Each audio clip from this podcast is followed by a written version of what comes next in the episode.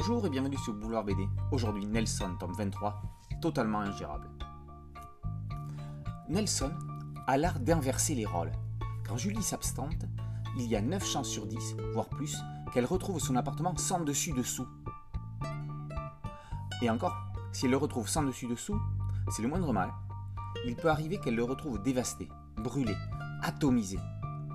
Vraiment pas facile de vivre avec un diablotin à la maison. Ajoutez à cela un chien stupide, Floyd, et un collègue de bureau célibataire endurci et sportif du dimanche, Hubert. Le moins que l'on puisse dire, c'est que Julie est entourée. Vous remarquerez que l'on n'a pas dit bien entourée. Pas de thématique spécifique pour ce 23e album des gags de Nelson. On constate cependant une avalanche de guests célébrissimes.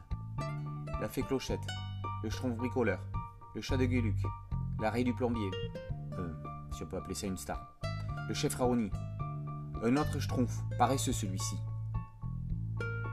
et même Garfield, et ajoutons un masque de Hello Kitty. Des invités pareils, ça démontre bien le statut d'icône de Nelson.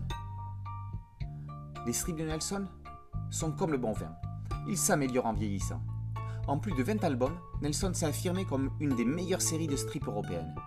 Elle n'a pas à rougir de la comparaison avec Peanuts, Agar du Nord le Viking ou autre Calvin et Hobbes, et encore moins de l'autre star du strip orange, Garfield. Bertie peut sans rougir faire figure de modèle parmi les auteurs de strip à suivre un exemple. Nelson est peut-être totalement ingérable, il est en tout cas complètement irrésistible. Diablotin Forever. Nelson, tome 23, totalement ingérable par Berchi et paru aux éditions Dupuis. Boulevard BD, c'est un podcast audio et une chaîne YouTube. N'oubliez pas de liker, de vous abonner et d'activer la cloche de notification pour être prévenu des nouvelles chroniques. A très bientôt sur Boulevard BD. Ciao